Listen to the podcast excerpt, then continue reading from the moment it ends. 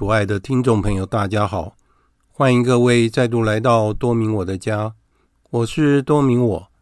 在今天的节目中，我想要为大家分享的是我在二零二四年的一月三十一日所主持的第四十四次的线上道理课《耶稣基督九》，内容包括了五饼二鱼的奇迹，主耶稣。步行海面，主耶稣再次说明自己的身份。三个部分，以下就是今天节目的内容。好，那现在已经八点了哈，那我们现在就啊，杜妈进来了，杜妈非常欢迎。嗯，你好。那我们现在就做一个会前祷，开始我们今天的课程哈。万福玛利亚，你充满圣宠，圣宠，主与你同在，你在妇女中受赞颂。你的亲子耶稣同受赞颂，天主圣母玛利亚，求你现在和我们临终时，为我们罪人祈求天主。阿门。圣加贝尔为我等祈，圣保禄为我等祈。因为我们今天要进入那个太多进来了，感谢天主。今天我们要谈到若望福音的第六章，那讲到有三个部分呢，我们先提三个部分。第一个部分就是五饼鳄鱼的奇迹，我想这个大家应该都是很熟悉的哈。那我先把那个圣经分享出来，《若望福音》的第六章，大家可以看得见吗？可以哈。好，我们先请那个大帮我们念一下，可以吗？真饼奇迹，这些事以后，耶稣往加里勒亚海及提比里亚海的对岸去了。大批群众因为看见他在患病者身上所行的神迹，都跟随着他。耶稣上了山，和他的门徒一起坐在那里。那时，犹太人的庆节及逾越节已临近了。耶稣举目看见大批群众来到他前，就对腓利伯说：“我们从哪里买饼给这些人吃呢？”他说这话是为试探腓利伯，他自己原知道要做什么。腓利伯回答说：“就是二百块德纳的饼，也不够每人分得一小块。”有一个门徒，即西满伯多禄的哥哥安德勒说：“这里有一个儿童，他有五个大麦饼和两条鱼，但是为这么多的人，这算得什么？”耶稣说。你们叫众人坐下吧。耶稣说：“你们叫众人坐下来，坐下吧。”哎，在那地方有许多青草，于是人们便坐下。男人约有五千。耶稣就拿起饼，祝谢后分给坐下的人，对于鱼也照样做了，让众人任意吃。他们吃饱以后，耶稣向门徒说。把剩下的碎块收集起来，免得糟蹋了。他们就把人吃后所剩下的五个大麦饼的碎块收集起来，装满了十二筐。众人见了耶稣所行的神迹，就说：“这人确实是那要来到世界上的先知。”耶稣看出他们要来强迫他，立他为王，就独自退避到山里去了。好的，那我们先在这边停一下哈。那这个就是那个五饼二鱼的奇迹哈。那在这个奇迹里面呢，我们可以看到，就是说有很多的群众跟随着耶稣基督哦，而且耶稣基督用五个大麦饼和两条鱼，能够把在现场他所谓的五千人是指男人，还没有加上女人和孩子。所以我们可以把它概估一下，就说现场加上女人和孩子，大概会有七八千人。哦，这是概估哈。而且呢，在那个整个奇迹里面，他把剩下来的那个碎屑哈收集起来，为了不要浪费，还收集了十二筐。所以我们想想看，五个饼两条鱼，喂七八千人吃饱了，而且还可以收集十二筐，这真的是一个很大的奇迹。当然，事后有人有很多的讲法，有一些其他的说法，但是我们还是把它当作是一个奇迹来看哈。这是耶稣基督行的第一个真饼奇迹，就是我们大家所熟知的五饼二鱼的奇迹哈。而且这个奇迹在四部福音里面都有记载到哈。那有的神学家把真饼奇迹当作是什么？当作是圣体圣事的预象。就是我们弥撒中的圣体圣事，因为耶稣基督他自己跟我们讲，他说他要把他的体血啊来喂养我们。为什么呢？因为我们人需要有食物来补充我们的体力，就是我们要生活的话，我们需要有食物。但是我们人有肉体还有灵魂两个部分，所以耶稣基督的体血就是要喂养我们的灵魂，让我们能够得到保育。那我们有没有注意到说，在弥撒中，神父也会把圣体的那个碎屑会把它收集起来，因为每一个圣体的碎屑，不管是多小，都是属于耶稣基督，而且是完整的耶稣基督。我们应该要有这个概念，不是耶稣基督的一部分，例如说是手指或脚趾或什么，不是，是耶稣基督本身的全部。都是代表他的体血，所以说我们在领圣体的时候，我们要小心的去处理，一个不要掉地上，然后碎屑我们也要把它。我的习惯就是用口水去沾它，然后把它吃下去，哈，就是全部都要把它吃干净，好，那主要意义是在这里，因为这个是耶稣基督的体血，应该是说不能亵渎耶稣基督的体血。这个奇迹的发生是在耶稣基督。治好了那患病三十八年的瘫子，大家如果还记得上次我们讲过，他治好瘫子之后，他来到加里勒亚海这边，就到了提比迪亚海岸的对面。在这个时候，因为大家看到耶稣基督所行的奇迹，所以就跟随着他。那耶稣医治好了人们的病痛，然后他又担心说，追随他的人那么多，他们已经就是跟着他那么久了。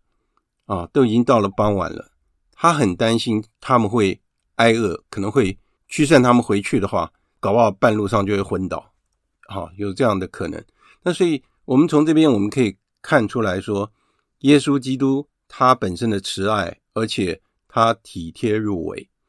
耶稣基督在这个海边，他是在等于是在山坡上，那他在这里跟这么多的群众，我们说有七八千人好了。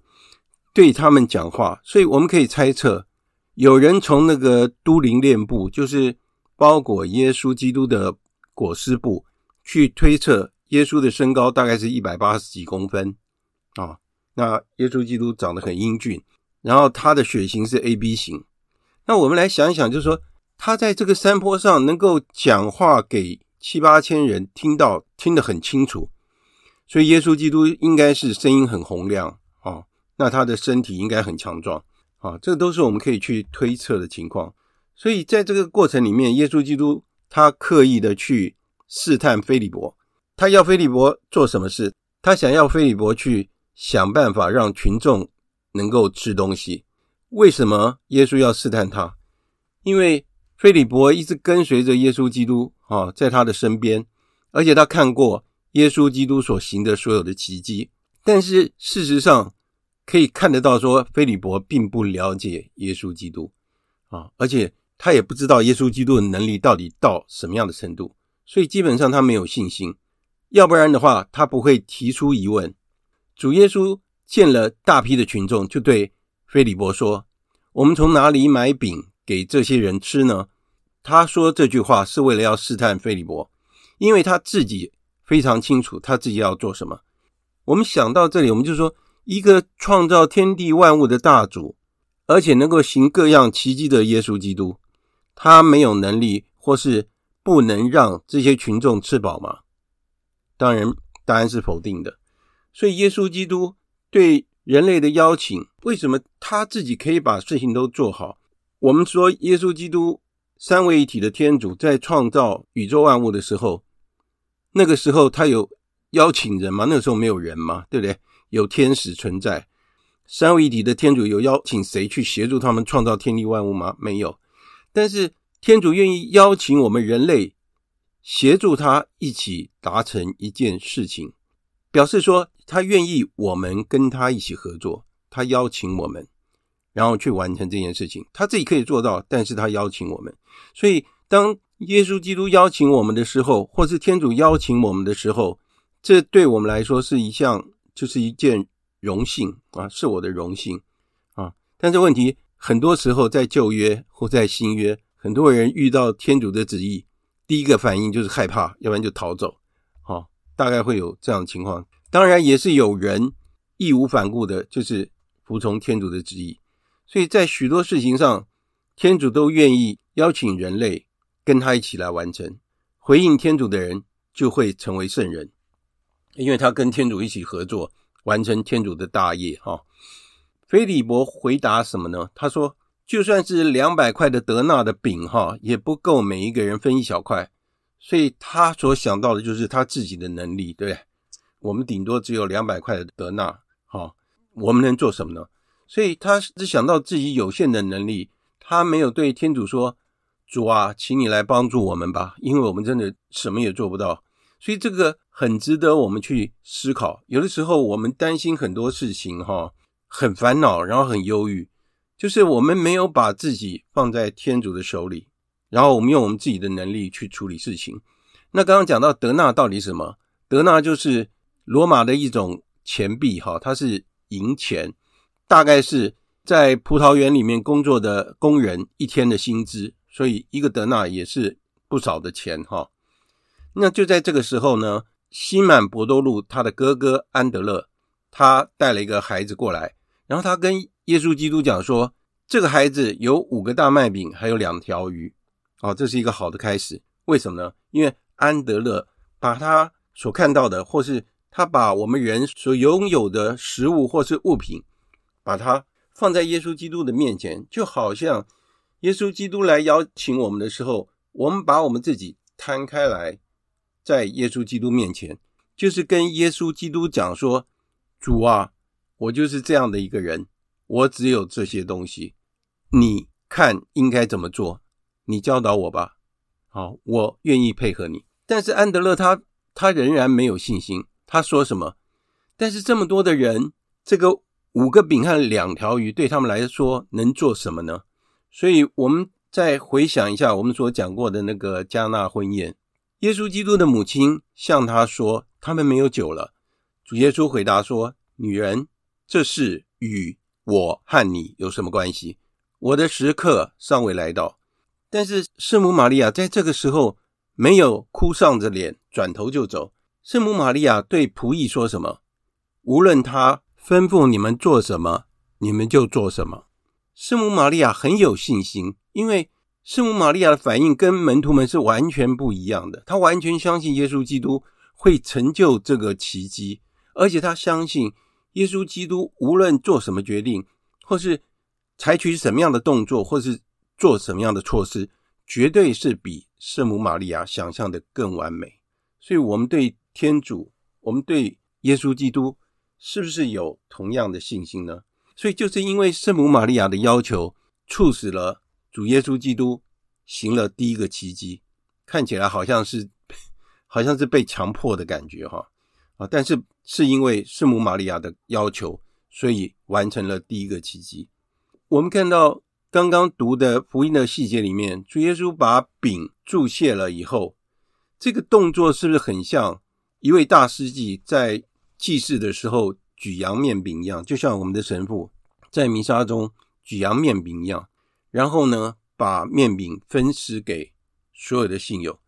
有的时候我们会看到神父会有一些小动作，例如说，嗯，不要说小动作，就是会有一个动作，就是如果参与的教友很多，然后祝圣的圣体不够，他会把圣体掰开来。有的时候我们可能会领到。一半的圣体，或是四分之一的圣体，那都是完整的耶稣基督的体血。我们不要跟神父讲说，神父你只给我四分之一，这样不够，我要一个。我们要有信心啊，那个是也是完整的耶稣基督。耶稣基督在这个奇迹里面也告诉门徒们说，要把碎屑收集起来，而且收集了十二筐。耶稣基督他行的奇迹，他注意到每一个细节，他也教导我们说，不要浪费天主的恩赐。所以，同样的，在弥撒中，神父在送完圣体以后，我们注意到神父的动作，他会把我们领圣体的圣体盘，哦，就是接圣体的圣体盘。他会清理一下，他也会把那个装圣体的那个圣爵，他会清理里面的碎屑。神父会收集那些圣体的碎块，然后呢，他会把它倒到圣爵里面，把酒和水再倒进去，然后把整个都喝掉，就把那个圣体的碎屑全部都喝掉，因为不能亵渎圣体，主要是这个意义。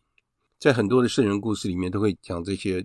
就是圣人怎么样恭敬圣体，所以群众看到耶稣基督所行的奇迹之后，他们就说：“这个人确实是那要来到世上的先知。”没有错，耶稣基督本来就是一位大先知，而且他是主宰世界的君王。他们就想要拥护耶稣为君王，为什么呢？因为耶稣基督要是被立为王的话，所有的人就不愁吃不愁穿，而且。有什么病都会被治好，这不是很好的事情吗？凯撒奥古斯都他有这样的能力，可以让所有的人都吃饱，能够治好所有人的病吗？没有一个君王能够做到这样的事情。所以耶稣基督知道他们要强迫他立他为王，所以他就退到山里去了。耶稣基督来到这个世界上，是以非暴力的方式来征服整个世界，而且是慢慢的。不是很快的就要强迫每一个人都接受他，而且耶稣基督希望在每一个人的心中为王啊，所以我们要改变这整个世界，要从人的内心开始改变，所以首先是要改变自己，然后才会去慢慢的去改变别人。所以耶稣为王跟一般的人所认为的所谓的拥有权势地位、享受荣华富贵的那些世俗的君王是完全不一样的。那我们现在可不可以请那个杜妈妈，能不能帮我们念一下？就是步行海面。到了晚上，他的门徒下到海边，对，上船要到海对岸的格法翁去。天已黑了，耶稣还没有来到他们那里，海上因起了大风，便翻腾起来。当他们了掳。大约过了二十五或三十斯塔迪时，看见耶稣在海面上行走，临近了船，便害怕起来。但他却向他们说：“是我，不要害怕。”他们便欣然接他上船，船就立时到了他们所要去的地方。群众寻找耶稣。第二天，留在海对岸的群众看见只有一只小船留在那里。也知道耶稣没有同他的门徒一起上船，只有他的门徒走了。然而提皮利亚有别的小船来到了，靠近无主祝谢后，人们吃饼的地方。当群众一发觉耶稣和他的门徒都不在那边时，他们便上了那些小船，往葛法翁找耶稣去了。当群众在海对岸找着他时，就对他说：“蜡笔，你什么时候到了这里？”好，先停一下啊！谢谢那个杜妈妈哈，因为我们现在主要是要讲那个耶稣步行海面这一段，虽然这一段很短，但是有很多地方蛮值得我们去思考的。好，那我们来看一下耶稣步行海面这个奇迹哈。那我主要是引述那个白孟德神父。他所写的道理，哈，这段福音写到，就是说，耶稣不是退到山上去吗？因为他们要拥护他为王，所以耶稣就退到山里去了。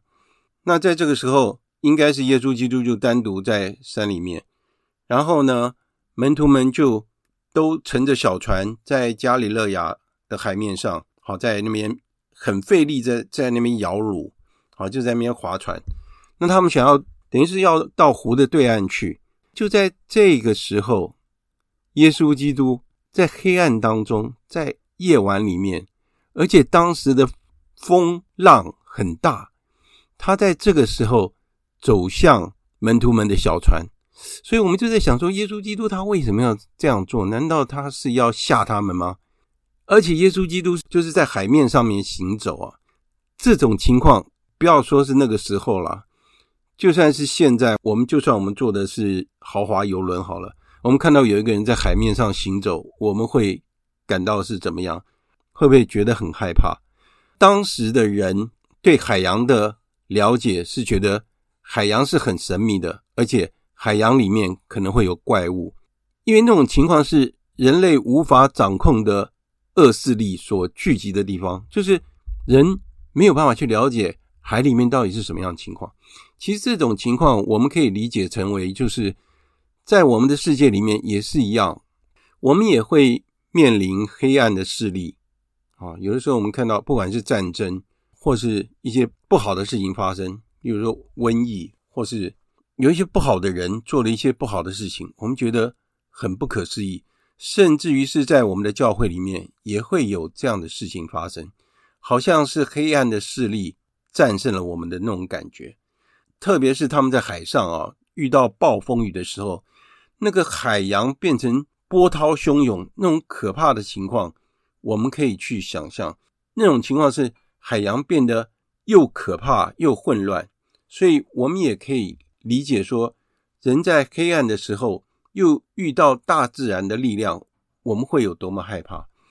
就在这个时候，天已经黑了，门徒们发现自己在湖的中央，他们拼命的摇橹，又遇到逆风，然后风浪很大，他们非常害怕，他们会被大海所吞噬。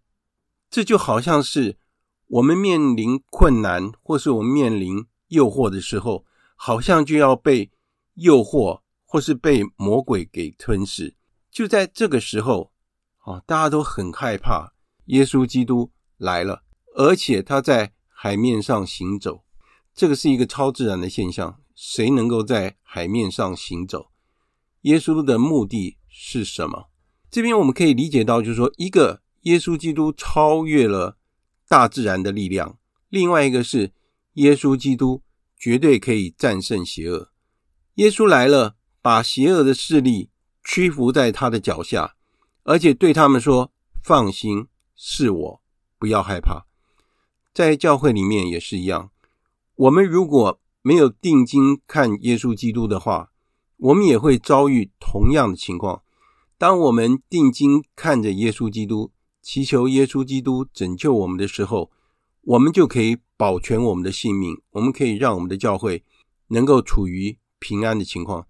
但是，一旦我们眼睛被其他的事物所吸引的时候，我们就会陷于黑暗，我们就会被诱惑所战胜，然后我们就会发生危险。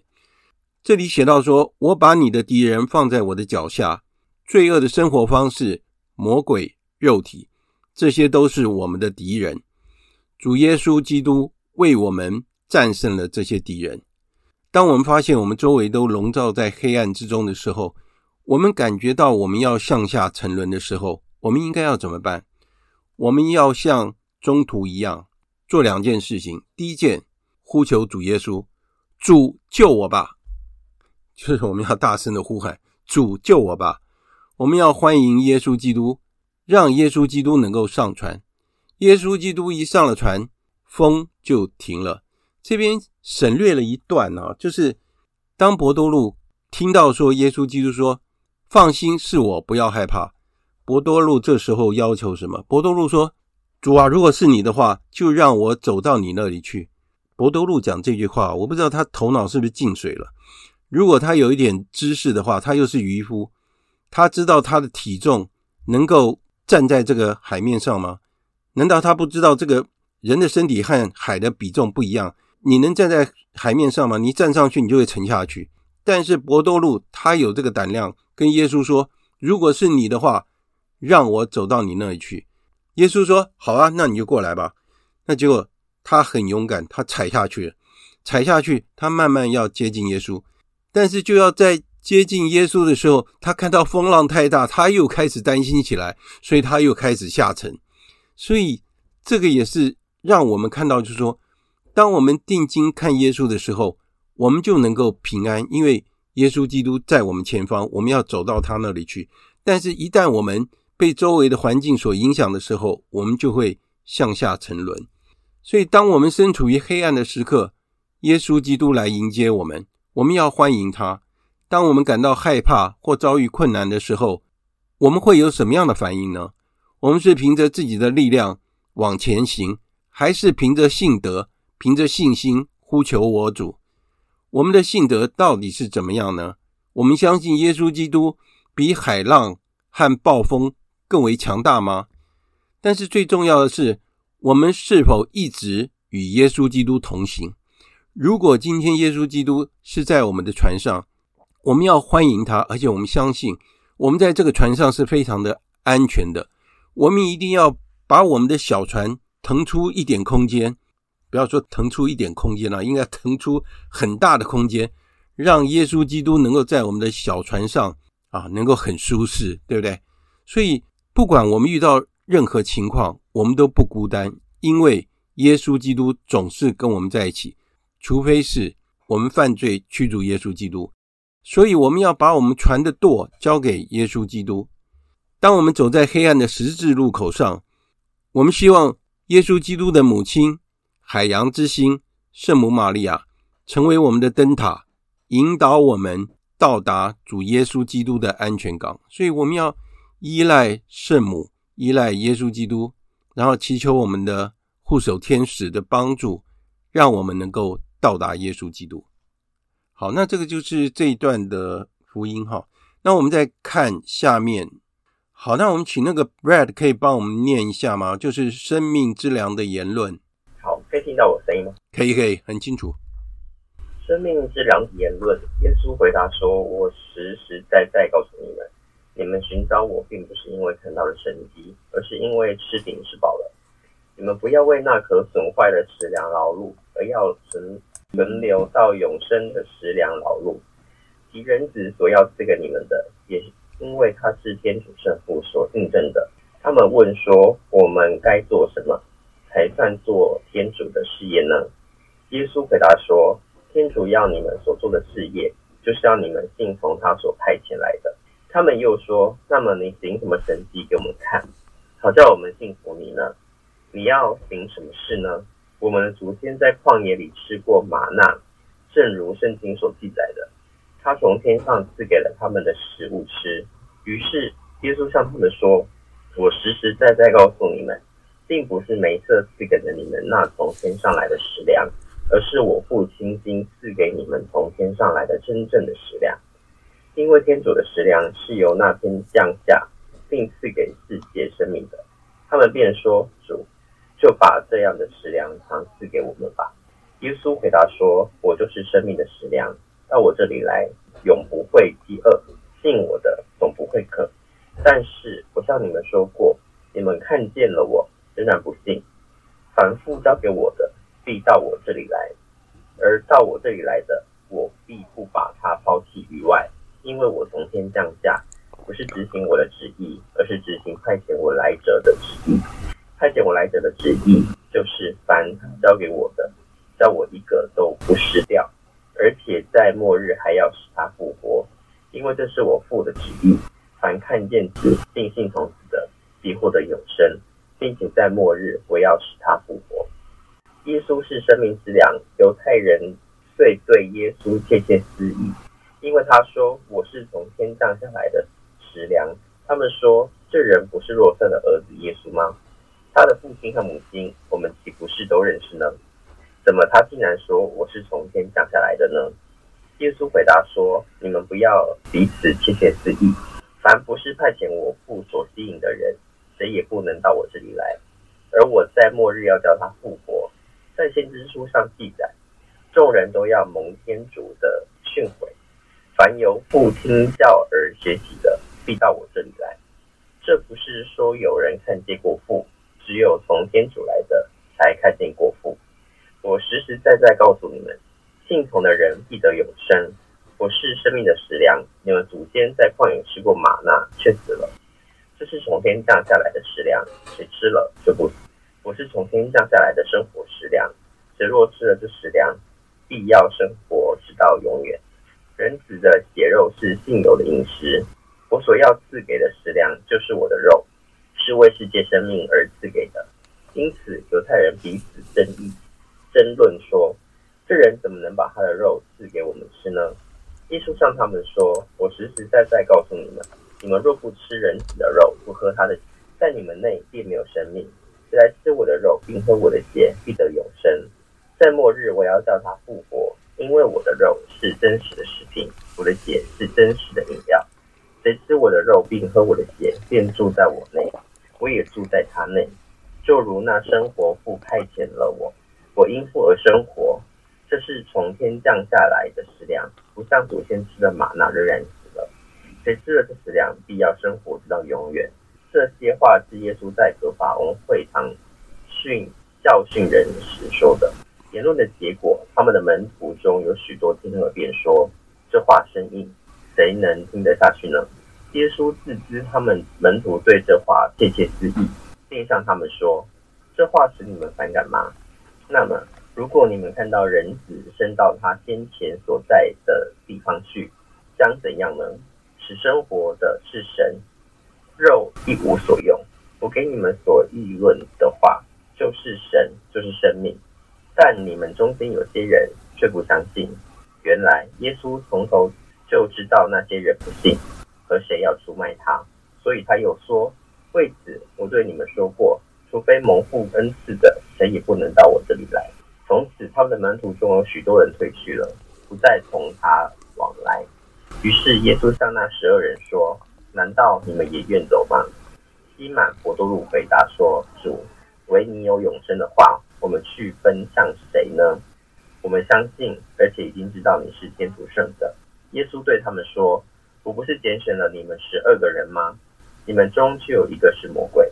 他是指伊斯加略人西满的儿子犹达斯说的，因为这就是人十二人中的一个将要出卖耶稣。”好，谢谢 Brad 念得非常好，因为 Brad 念得非常清楚哈。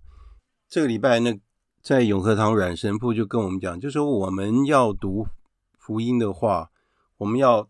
大声的诵念哈，因为我们在念福音的时候，或我们读圣经的时候，就是天主在跟我们说话，对我们会有很大的影响。那我们来看这段福音，因为很长，但是有很多的内容可以讲的。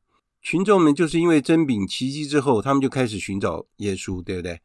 耶稣可以看透人心哈，所以他知道他们在想什么，所以耶稣就说：“我实实在在告诉你们，你们寻找我。”不是因为看到了奇迹，而是因为吃饼吃饱了。你们不要因为那可损坏的食粮劳碌，而要为那存到永生的食粮劳碌，即人子所要赐给你们的，因为他是天主圣父所印证的。所以他们就问说：我们应该要怎么做，才算是做天主的事业？我读到这边，我就会觉得。非常特别的感受，为什么呢？因为这边讲到说天主的事业，大家听到天主的事业有什么感觉啊？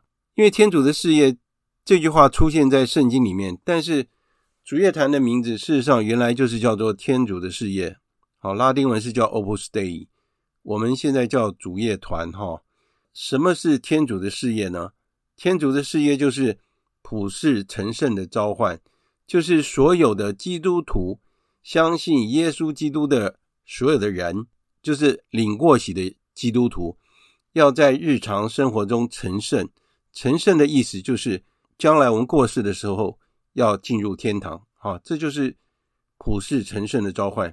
所有的基督徒都应该奉召成圣，将来要进入天堂。耶稣基督在这里，他回答他们说：“天主要你们所做的事业，就是要你们信从他所派遣来的。”那是谁呢？就是耶稣基督嘛。他们应该要信耶稣基督，但他们又说：“啊，既然你是天主派来的，那你能行什么奇迹给我们看，好叫我们信服你呢？你要行什么事给我们看？”他们说：“我们的祖先在旷野里面吃过玛纳，正如经上所记载的，他从天上赐给了他们食物吃。”他们为什么会讲这些话？显然他们不相信耶稣基督嘛。而且他们才刚经历过五饼二鱼的奇迹。真饼奇迹在福音里面有两次，一次是五饼二鱼，另外一次又有一次真饼的奇迹。那他们明明奇迹摆在他们面前，让他们吃饱了，他们还要要求耶稣行奇迹给他们看。所以他们到底是相信的是耶稣基督呢，还是想要再吃饼吃饱？所以耶稣基督讲话是很直截了当的，他不会拐弯抹角，他讲出来的话就讲重点。他叫所有的人不要为了可朽坏的物质而忙碌，而要追求永生的食粮，那就是耶稣基督本身。这是什么意思呢？不是说叫我们说好，那我们就不要工作了，我们整天待在教堂里面，不是这样子。所以为什么说天主的事业就是要叫我们在工作上成圣？是什么意思？因为我们是耶稣基督的跟随者，我们有主耶稣基督的恩宠。我们要把我们的信仰带到我们工作的场合，我们要影响周围的人。我们就是用这样的方式，以这样的一个榜样去影响周围的人，这就是我们的圣召。所以我们要改变世界，不是说大声传教或是怎么样，就是用我们的行为去改变我们的家庭，还有改变我们身边的人，还有在工作上当做一个好榜样，就像酵母一样去影响别人。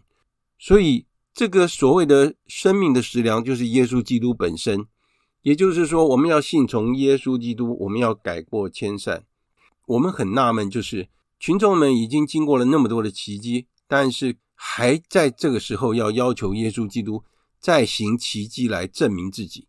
所以，我们在这里我们可以看到人性的贪婪，还有人没有信德，因为这些奇迹发生在他们眼前。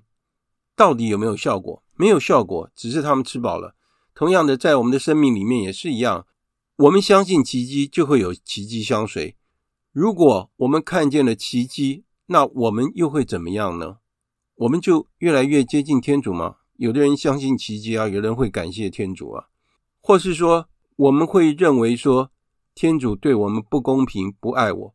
如果我们没有看到我们想要看到的奇迹，或是我们要求的东西没有达到，我们是不是就说天主不爱我们？不是，因为有的时候这件事情对我们来说，对我们不是那么重要，或者对我们没有好处，或是天主还会给我们更好的事物，所以这件事情才会没有达到。就像在迦纳婚宴一样，圣母玛利亚，圣母妈妈相信耶稣所做的每一个决定。所以，无论我们遇到任何情况，我们都要相信耶稣基督的决定绝对是对的。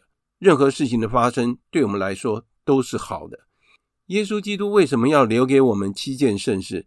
我们想一想，七件圣事是从我们小的时候圣洗圣事，一直到我们临终的时候领受傅油圣事，这七件圣事都是奇迹，因为每一件圣事都充满了恩宠。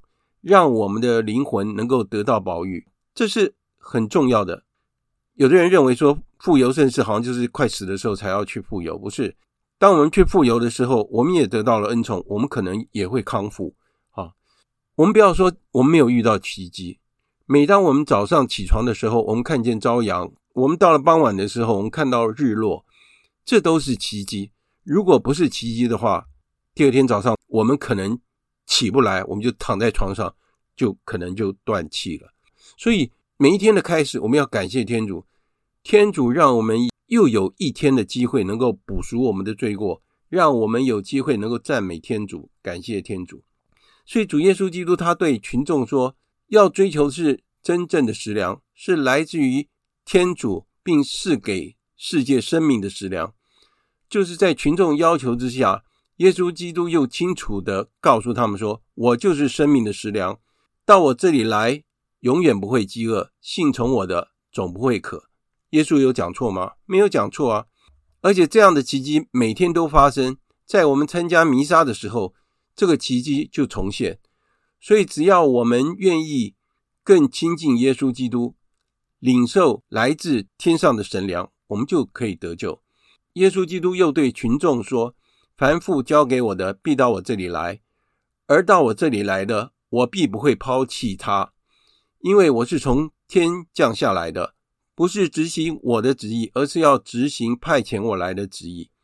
那派遣我来的旨意就是什么呢？就是凡是他交给我的，叫我一个也不要失掉，而且在末日要使他复活。这就是我父的旨意。凡看见子的，必信从子，必得到永生，并在末日我要使他复活。所以耶稣基督讲得很清楚，看到耶稣基督就是看到天父，但是他们不相信。说实话，我们在那个时候，可能我们也会跟犹太人一样，但是很幸运，我们活在这个时候。那我们听到耶稣基督所讲论他自己，哈，对我们信从耶稣基督的人来讲，对我们来说是一种安慰，因为我们相信耶稣基督，我们就成为了天主的子女，而且我们将来一定会被得救，而且天主从来不食言。好，这边又讲到重点，就是我是从天上降下来的生活的食粮，谁若吃了这食粮，必要生活到永远。我所赐给的食粮，就是我的肉，是为了世界的生命而赐给的。我实实在在告诉你们，你们若不吃人子的肉，不喝他的血，在你们内便没有生命。谁吃我的肉，并喝我的血，必得到永生。在末日，我要叫他复活，因为我的肉是真实的食品，我的血是真实的饮料。谁吃我的肉，并喝我的血，便在我内，我也在他内。这句话真的很重要。耶稣讲得很清楚，他就是生命之粮，所以只要吃他的肉，喝他的血，就可以获得生命。但是问题是说，当时的犹太人，他们的习惯是什么？他们对饮食的规定非常严格，他们不能吃带血的肉，不能吃骆驼、狸猫、兔子，还有猪肉，因为这些东西对他们来讲都是不洁的。所以，怎么可能有人去吃人的肉和血？怎么可能？所以大家听了耶稣基督的话，觉得说这个人疯了。我们怎么可能吃他的肉、喝他的血？所以。听到的人，甚至于是跟随他很久的门徒，不是宗徒，是门徒，好，那些追随者就离开他了，因为他们不相信说耶稣基督能够把他的肉和血当做我们的食粮。但是你看，我们今天我们很清楚，耶稣基督讲的就是圣体圣事，就是耶稣基督的体和血。我们每次望弥撒的时候，我们就是领受耶稣基督的体血，我们就是因为。耶稣基督的体血，让我们能够在主内重生，对不对？我们能够获得永远的生命。所以还好，在这个时候，伯多禄他虽然是很冲动啊，他有的时候说的话是对的，但是有的时候也被耶稣基督给痛骂哈。耶稣基督在这个时候看到那么多人都走了，事实上对他来讲是很难过的。他就问这十二个宗徒，他们都跟耶稣基督生活在一起。他就问他们说：“难道你们也要走吗？”然后这个时候，伯多禄就当做我们的代表，他说出：“主，唯有你有永生的话，我们去投奔谁呢？”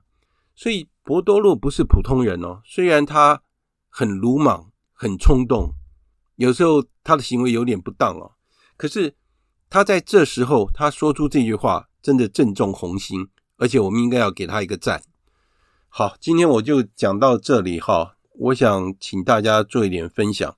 那刚刚那个金国兄没有念到，我们能不能请那个金国兄跟我们分享一下？有有我在。是是。好，谢谢。哎，每次都要你来给我们分享这么好的 呃，没有没有。一种嗯，对自己信仰的一种爱的力量。是。我我我讲就好像哈，我我呃这么这么好像你说的。到底这些人是为了吃饱来的？对呀、啊，还是因为他他说他是呃，他他要吃他的肉，吃他的是是是。哦，要是我我 如果没有好像波多路这样子的一种，嗯哼，好像这样子哈，我我相信我我也是会有这种凡人的一种想法了。对呀、啊，每个人都会哦。对，所以这个时候是不是？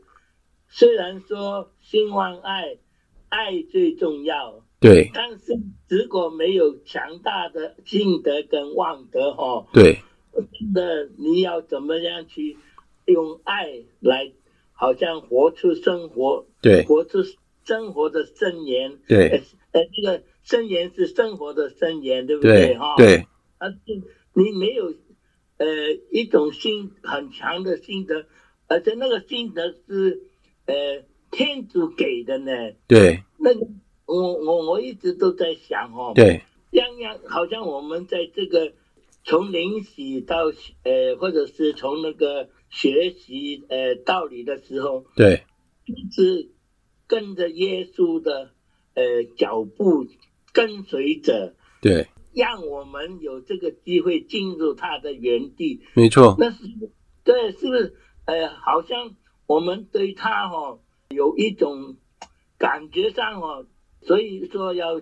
谦逊哈，对，因为好像都是他来邀请唤呼召我们呢，对，所以是不是说哦，好像说啊，我们哎呀，好像是我要不要选择灵洗或者要不要选，不是的，对，所以那这个角度来看哈、哦，如果没有很坚强的心得哦，真的，我我我我也在慢慢学习了，是是是，所以以后哈、哦。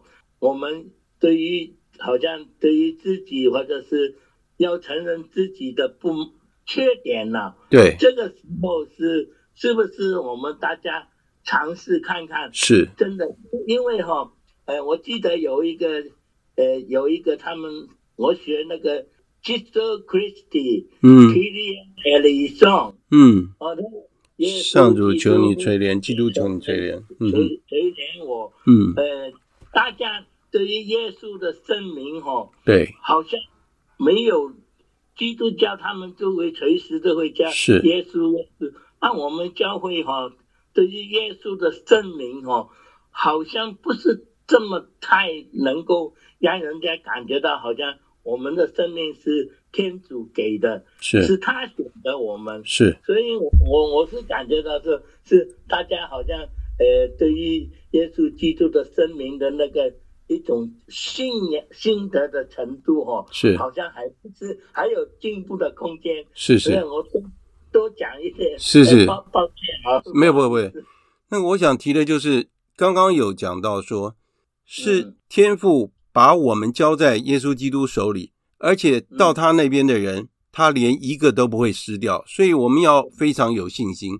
好，那我们请那个杜妈妈能不能帮我们分享一下？好，今天哈，我听到这个，凡喝吃我的肉，喝我的血，嗯，必得到永生，是不是这样子讲的哈？对对对。那在在我因为我是学中文的哈，对对，我们有学到那个修辞法。对，其实以我的，因为我我都一直这样去看。呃，这句话对我来讲，嗯、天主是用耶稣是用那个譬喻的修辞法哦啊，嗯，教导我们。对，凡吃我的肉，喝我的血，他的这个血和肉是。一个譬喻的代表。是。这个血和肉代表的是天主和耶稣的教导。对。啊，只是一个教导，也是生命的食粮的一个代表。嗯，啊，他只是用血和肉来作为一个譬喻啊，嗯嗯，然后其实是暗指，嗯。啊，如果我们吃 吃耶稣的肉，喝耶稣的血，嗯，代表与天子、天赋和圣子的结合，对，因为他的血肉竟跟我们这个凡夫的血肉结合在一起，没错，是啊，啊，嗯，结合在一起了，那那这个我说这个血肉就是一个教导。对。那我们如果接受这个教导，接受这个食粮，是，我们才能够走到他那儿去。是，天天主等于开了一条路，没错，降生成人，他就是没错。的这一条路，没错啊，你要接受他的这个教导，是。啊，你才能够一步一步的到他那里去。没错，的奇迹，没错，所有的奇迹都是天主在加强我们对他的信心。没错啊，是。因为我们凡夫俗子要看到一些超越的神能，我们才会感觉，哎，他是真正伟大的，超越凡人的。对，所以我觉得天主的神迹，我今天突然感觉，嗯，天主所行的任何的奇迹，对，都是在加强我们这些凡夫俗子的信心，然后没错，叫我们遵守他的教导，对。他的指导是，然后走他要我们走的那条路，对，因为这些教导就是生命的食粮，对。啊，就是他的血肉，对，他把他的血肉赐给我们，我们才能够啊走向走向他，因为我常常看到世界上有很多邪教。邪教的首领，对，他们也有一套非常耸动或是诱惑人的，没错，嗯，教导，没错，他就不断的用这些教导，嗯，他的门徒走走这一条路，然后最后走到走到这个邪教的这个魔，反正就是受害了，对不对？里面对，受害，嗯，所以我。我从来不会去直那么直白的去看说啊，耶稣要我们吃他的血，喝他的肉，嗯，这是一个譬喻，嗯啊，这只是一个譬喻，并不是说我们真的要去吃他的血，喝他的肉，那不是很恐怖、嗯、啊？事实上，这些应该就是耶稣天主给我们在圣经里头所有的教导，就是耶稣的血肉，嗯，这是我的体会。对啊，好，跟大家分享。我谢谢杜妈妈哈。当然，修辞学上哈去隐喻什么事情，我觉得也是对的。但是耶稣基督因为他是天主，所以他讲出来的话就是对的，他讲出来的话就是真的，他不会骗自己，也不会骗人。所以他讲的血和肉，真的就是我们要吃他的肉和血，就是我们在弥撒里面吃的圣体，就是耶稣基督的体血。所以在我们现代。没有问题，我们了解那个意义在哪里。那因为时间只剩下一分钟，很抱歉，那个 Doc 和那个 Brad 没时间分享。那我们下次再找机会分享。那我们来做一个会后祷，结束我们今天的课哈。万福玛利亚，你充满圣宠，主与你同在，你在妇女中受赞颂，你的亲子耶稣同受赞颂。天主圣母玛利亚，求你现在和我们临终时。为我们罪人祈求天主，阿门。圣母玛利亚，我等希望上智之作为我等祈。谢谢大家参加今天的课，今天的课就在此结束了。感谢大家的收听，我们下次再会。